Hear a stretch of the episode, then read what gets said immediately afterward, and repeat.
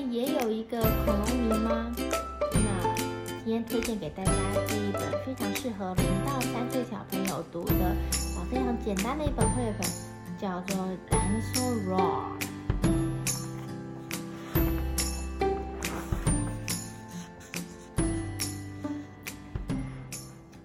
dinosaur raw dinosaur squid.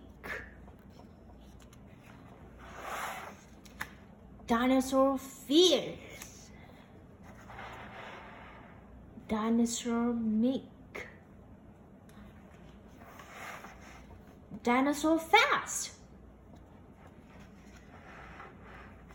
Dinosaur slow.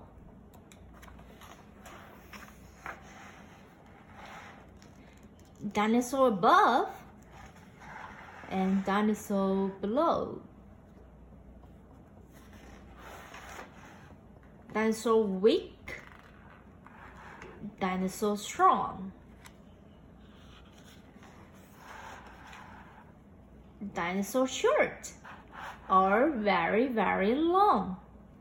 大家有没有发现这本书里面有非常多的一个反义字的一个练习，像是 roar and squeak，大吼叫，吱吱的小声叫；fierce and meek，非常呃凶暴的，非常温柔的 ；fast and slow，above and below，weak and strong，short and long。